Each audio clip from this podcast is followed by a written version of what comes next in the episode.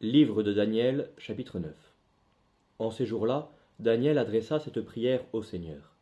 Seigneur notre Dieu, qui avez tiré votre peuple du pays d'Égypte avec une main puissante, et qui vous êtes fait un nom tel qu'il est aujourd'hui, nous avons péché, nous avons commis l'iniquité.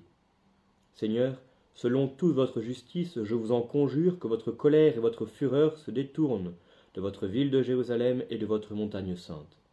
Car, à cause de nos péchés et des iniquités de nos pères, Jérusalem et votre peuple sont en opprobre à tous ceux qui nous environnent.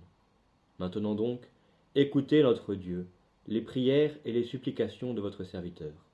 Montrez votre face sur votre sanctuaire qui est désert. Faites-le pour vous-même. Abaissez, mon Dieu, votre oreille et écoutez. Ouvrez vos yeux et voyez notre désolation et cette ville sur laquelle votre nom a été invoqué, car ce n'est pas à cause de notre justice que nous vous présentons humblement nos prières, mais à cause de vos nombreuses miséricordes. Exaucez, Seigneur, apaisez-vous, Seigneur, soyez attentifs et agissez, ne tardez pas, mon Dieu, pour vous-même, parce que votre nom a été invoqué sur cette ville et sur votre peuple, ô Seigneur notre Dieu. Contemplez la face de Dieu. Cela nous semble presque une banalité, car nous y sommes habitués. Le miracle du linceul de Turin, dont les études les plus récentes et sérieuses vont dans le sens de l'authenticité, comme la tradition l'a toujours soutenu, les multiples tableaux et statues du Christ, nous ont habitués à vivre dans la proximité de l'image de Dieu.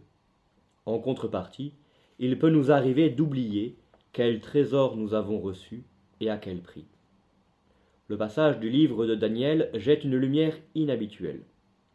Alors que tous les Hébreux savent depuis Moïse que nul ne peut voir Dieu sans mourir, et que même lors de la transfiguration, que nous avons lu dimanche à la messe, les apôtres cachent leur visage contre terre, ici, Daniel invite Dieu à se montrer.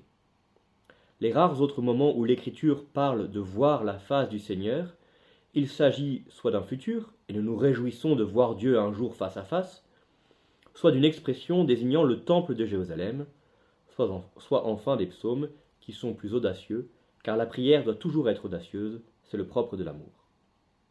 Voir la face de Dieu était quelque chose d'inaudible pour les Juifs, pas pour nous. Même plus, nous savons que la gloire du paradis ne sera pas complète tant que nous n'aurons pas été réunis à nos corps glorieux, et que d'une certaine manière, encore inconnue, nous verrons la réalité divine avec nos yeux de chair glorifiés. Nous ne verrons pas l'essence infinie de Dieu, nul ne peut voir Dieu sans mourir, mais nous verrons une partie de la gloire de Dieu. Avant de contempler le Christ ressuscité, il faut le regarder dans son humiliation. Vous avez compris que la progression à la suite du Christ est le thème du carême, mais plus encore le thème de cette deuxième semaine. Les diverses lectures des jours à venir le montreront, même si nous ne les lirons pas toutes. Cette progression se retrouve aussi dans la théologie simple de Loupio, bande dessinée qui nous fait suivre un petit compagnon de saint François d'Assise. Dans le récit de l'auberge, l'enfant part à la recherche du visage du Seigneur qu'il trouvera après quelques péripéties dans un pauvre garçon, illustrant la parole d'Isaïe. Il n'était ni beau ni brillant pour attirer nos regards, son extérieur n'avait rien pour nous plaire. Il était méprisé, abandonné de tous, familier de la souffrance, et nous l'avons compté pour rien. Et l'histoire se finit par ces paroles. Maintenant, je connais mieux ton visage, Seigneur. Résolution. Vous êtes invité à reprendre pour votre raison une image de la Sainte Face, imprimée sur le voile de Véronique lors du chemin de croix, à en faire une image aimée.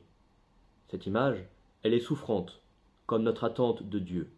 Ce n'est pas encore le temps de la gloire. On peut tout aimer de la vie de Jésus, on peut méditer son enfance, ses miracles, ses enseignements en parabole, l'institution des sacrements, mais on ne peut jamais ignorer le Christ de douleur, qu'il s'agisse d'une image de la Sainte Face ou de notre prochain.